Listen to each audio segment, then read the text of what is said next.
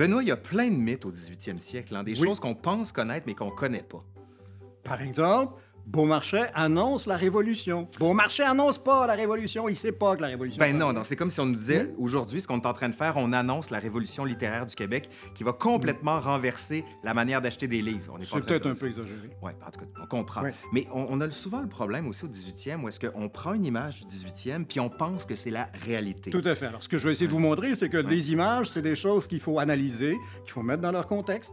C'est des choses qui disent quelque chose du passé, mais qui disent aussi quelque chose du présent. C'est des images qui font notre affaire. Si on les choisit, ces mythes-là, c'est parce qu'ils ont quelque chose qui correspond à nos besoins. OK, donc on va faire comme ce que disent nos fameux cousins français du débunkage. Moi, j'aurais déconstruit, mais bon, hein, chacun ses dégoûts. hein, ils sont tous dans la nature.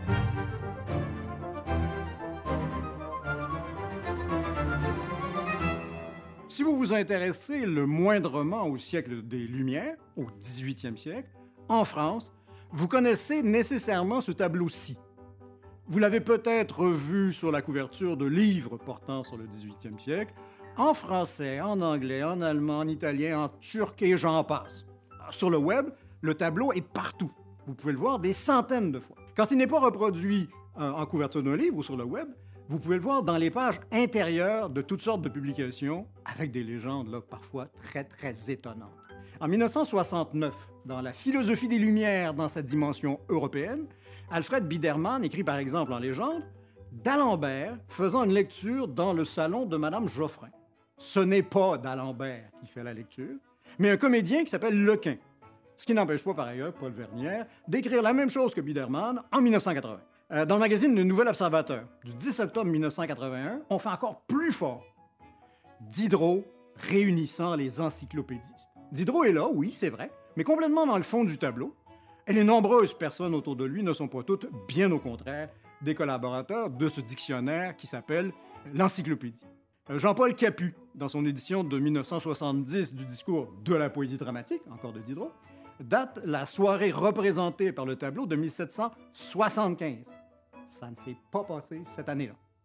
Un dernier exemple, en 1994, dans une anthologie de la littérature française 18e siècle, destinée au public scolaire, on a choisi un détail du tableau pour illustrer un texte sur les Lumières déclinantes 1774-1789. Le problème, c'est que le tableau dépeindrait une soirée qui aurait eu lieu en 1755, pas entre 1774 et 1789. Alors, comment on fait pour expliquer ça? Comment on fait pour expliquer un tableau aussi célèbre, parce que beaucoup reproduit, soit aussi mal interprété? Je le sais, moi. Dis-moi ça. Parce qu'ils travaillent mal puis ils n'ont pas fait un travail ordinaire d'historien, de critique interne, de critique externe. Ils n'ont pas besoin de faire ça parce que ce qu'ils veulent, c'est une image qui parle. S'ils se mettent à faire de la critique interne et de la critique des sources, leur image ne leur sert plus à rien. Pouf! OK. Comment on fait pour expliquer ça? Comment on fait pour expliquer qu'un tableau aussi célèbre, parce que beaucoup reproduit, soit aussi mal interprété?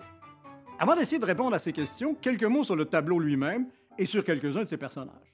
Alors, le titre le plus courant pour ce tableau est Première lecture chez Madame Geoffrin de L'orphelin de la Chine, tragédie de Voltaire en 1755. Il a été peint par Anicet Charles Gabriel Lemonnier, né en 1743 et mort en 1824. C'est ce qu'on appelle un tableau d'histoire.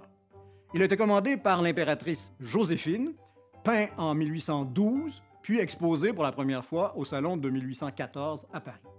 C'est le troisième et dernier tableau d'une série sur la gloire des arts et des lettres en France du 16e au 18e siècle. Le premier tableau dépeint François Ier recevant dans la salle des Suisses à Fontainebleau la grande Sainte Famille de Raphaël. Le deuxième met en scène Louis XIV, inaugurant le Milon de Crotone de Puget à Versailles.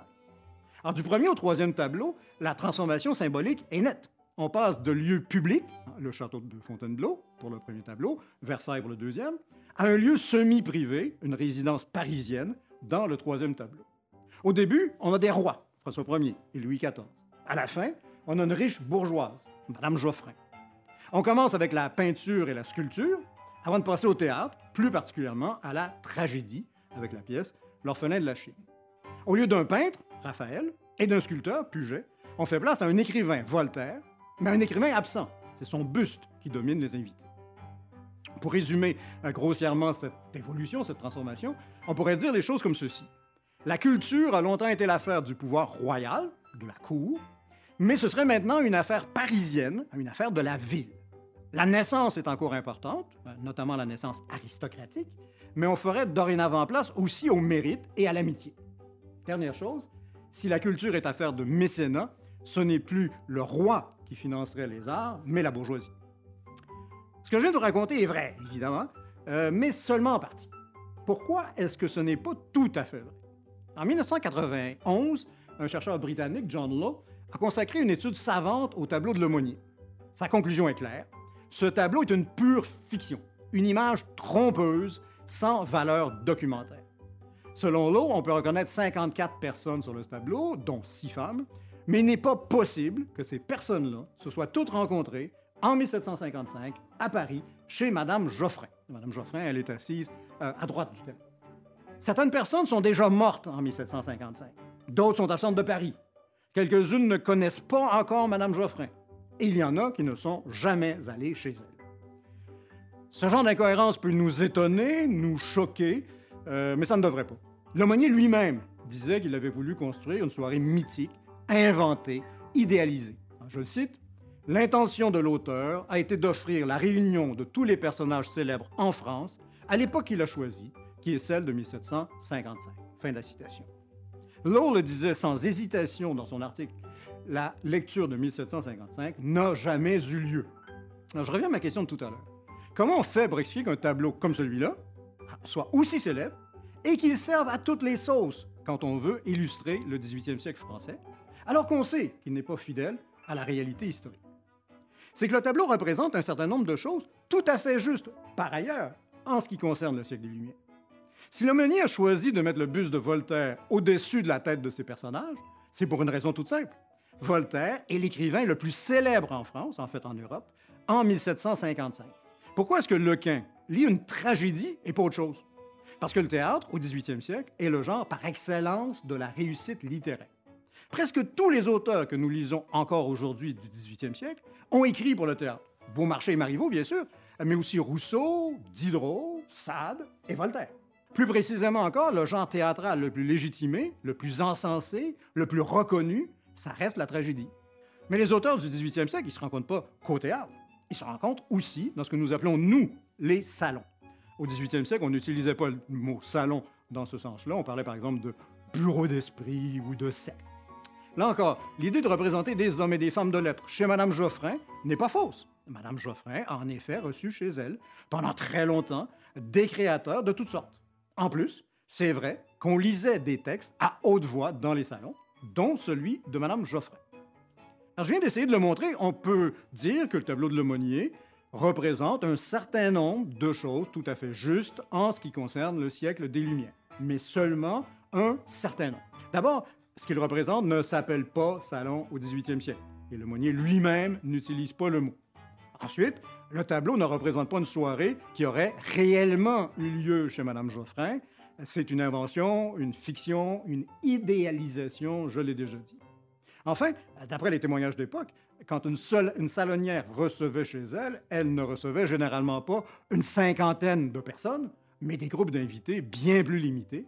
Et ces rencontres n'avaient pas le caractère formel, le caractère officiel de ce que peint euh, le Monnier. Un mot pour terminer. En mai 2019, sur Twitter, Thomas Fressin, qui est un historien, a fait circuler cette image en s'inspirant du peintre Magritte. Magritte disait Ceci n'est pas une pipe. Ici, on a Ceci n'est pas un salon littéraire du 18e siècle. Sur le plan factuel, c'est incontestable. On est dans l'affabulation. En même temps, il faut constater que le tableau de l'aumônier fait l'affaire de plein de gens pressés, aujourd'hui, de résumer le 18e siècle en une seule image.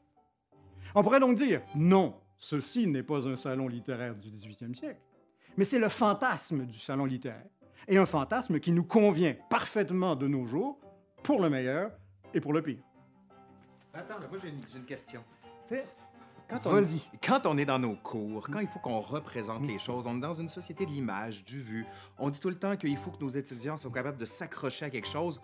On s'en sert certes par facilité, évidemment, mais aussi parce qu'on a besoin qu'ils accrochent sur quelque chose. Sauf que, comme tu dis, il faut leur dire c'est pas vrai, mais ça a du sens. Oui. C'est pas vrai ce que vous voyez, ça s'est jamais passé, mais il y a une raison pourquoi cette image-là nous intéresse. Et notre travail, c'est ça de prof, c'est de dire, on va les accrocher avec l'image, puis ensuite on va leur dire, voilà pourquoi cette image-là vous trompe, mais vous est nécessaire. C'est compliqué un intellectuel. On pose une question simple, il complexifie la question, puis après on pense qu'il y répond, mais il nous donne encore plus de questions à la suite. C'est ça mon travail dans la vie. Bon, Benoît Melançon, si on peut te lire, on, on veut te lire, pardon, le dernier livre, Nos Lumières, Maurice Richard, Diderot. La langue au La Québec. langue au Québec, le niveau baisse, le dictionnaire instantané du québécois. Bref, allez le Il y a lire. de quoi lire. Vous, vous allez pouvoir vous la- occuper pendant un certain nombre d'heures. Bon, allez, à la prochaine. Au revoir. Bye.